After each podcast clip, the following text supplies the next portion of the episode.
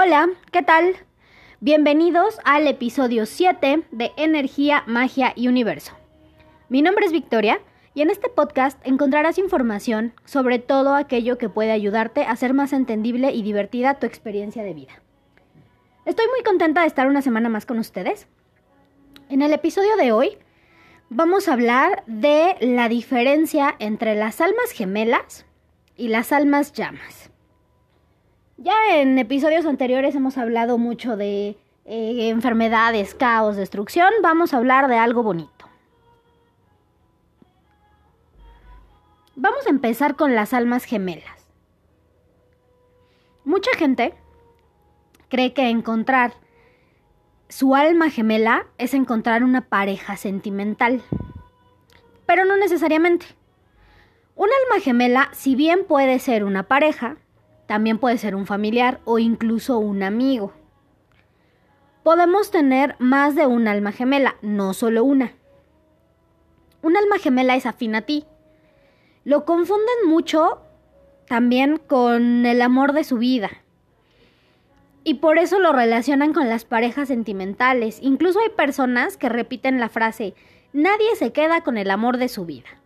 Y esto lo he escuchado infinidad de veces. Déjenme decirles que eso no es así. Probablemente las personas que repiten esta frase solo perdieron a una de sus muchas almas gemelas, pero no al amor de su vida. Tu mejor amigo puede ser tu alma gemela, y al mismo tiempo, tu alma gemela también puede ser esa prima con la que te llevas poca madre y te entiendes a la perfección. Se identifica como alma gemela por ese vínculo que en su momento es indestructible. Con tu alma gemela, la relación va a fluir desde el principio. Todo va a ser como estar en un mundo color de rosa con esa persona. El trato va a ser muy armónico, pueden llegar a surgir algunos conflictos, pero con todo y lo que llegue a surgir, la relación va a marchar sobre ruedas y se va a dar sin dificultades. Por eso las personas creen que cuando tienen una relación amorosa con su alma gemela es el amor de su vida, porque todo se da así, fácil, sin complicaciones, todo fluye y se conectan en muchos niveles. También se cree que si encontramos a una de nuestras almas gemelas, tenemos que estar con ella toda la vida. Y esto tampoco es así. Como todo se encuentra en constante movimiento y transformación, en algún momento de nuestra vida dejan de ser afines a nosotros y se alejan. Pero se llevan nuestras enseñanzas y a cambio nos dejan las suyas. Así van concluyendo los ciclos de cada alma gemela. Hay almas gemelas que sí se quedan con nosotros toda la vida cuando son familiares o cuando son esos amigos que duran años y años y años. Pero no siempre es así. Ahora bien, las almas llamas o llamas gemelas sí se refieren a una pareja romántica. Siempre va a hablar de una pareja. Las llamas gemelas son esas parejas que han trascendido vidas, que encarnación tras encarnación se buscan y tratan de resolver los obstáculos que no pudieron en vidas anteriores. Y son afortunados los que logran encontrarse. A diferencia de las almas gemelas, donde podemos tener muchas, solo podemos tener una llama gemela o un alma llama. No hay más de una. Por eso es tan importante cuando se da el encuentro entre ambas. Cuando conoces a tu llama gemela, la conexión es tal que a pesar de las situaciones a las que se enfrenten, esa conexión jamás se va a romper. Es más difícil el trato al principio cuando llegas a conocer a tu llama gemela, porque esta persona llega a mostrarte muchas cosas de ti que no te gustan como no las aceptas en ti, tu llama gemela llega y te las muestra como si fuera un espejo. En ocasiones, al principio de la interacción, antes de que se dé la relación amorosa, pueden incluso hasta caerse mal, porque tratan de repeler aquello que les está mostrando el universo es su igual. La llama gemela viene para enseñarte y para aprender de ti a través de las experiencias que han vivido en encarnaciones anteriores y no pudieron superar juntos. Por ese motivo, en cada encarnación tratan de reencontrarse para superar los obstáculos. Pero es curioso, porque no vas a poder estar con tu llama gemela de forma placentera hasta que de igual forma no hayas logrado un aprendizaje individual para estar en pareja. Entonces son dos trabajos. Uno, que es el trabajo personal. Y cuando conoces y tienes la fortuna de encontrar a tu llama gemela, el trabajo que se tiene que hacer a nivel pareja. Estas relaciones se dan en situaciones complicadas casi todo el tiempo, donde pareciera que el universo está en contra de la relación. Muchos deciden decir esto es demasiado difícil, ya me voy, se dan la vuelta y no tratan de llegar a este aprendizaje o de entender el por qué estas relaciones se dan de esa, de esa manera. Donde pareciera que se viven tormentas amorosas todo el tiempo, diferencias de clases sociales, de edades o de muchos escenarios que tratan de separarlos.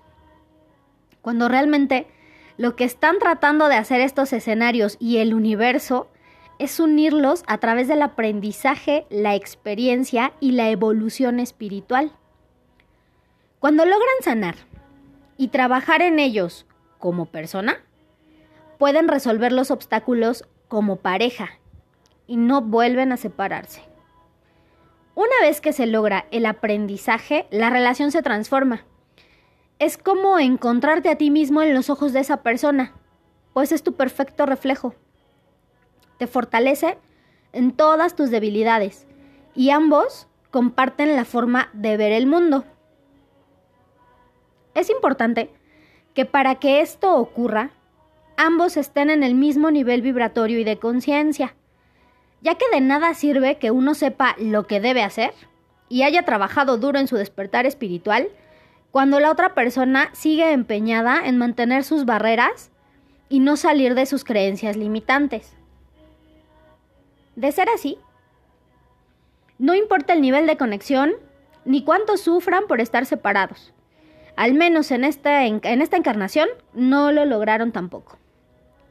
Y así regresan una y otra y otra y otra vez hasta que aprenden por separado a estar juntos, a amar desde la libertad y sin apegos.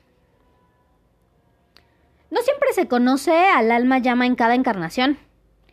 En ocasiones se encuentra en otros continentes o bien en la misma ciudad, pero no logran conocerse porque aún no están preparados ni siquiera para el encuentro el uno con el otro. Esto quiere decir que todavía queda mucho trabajo personal por hacer.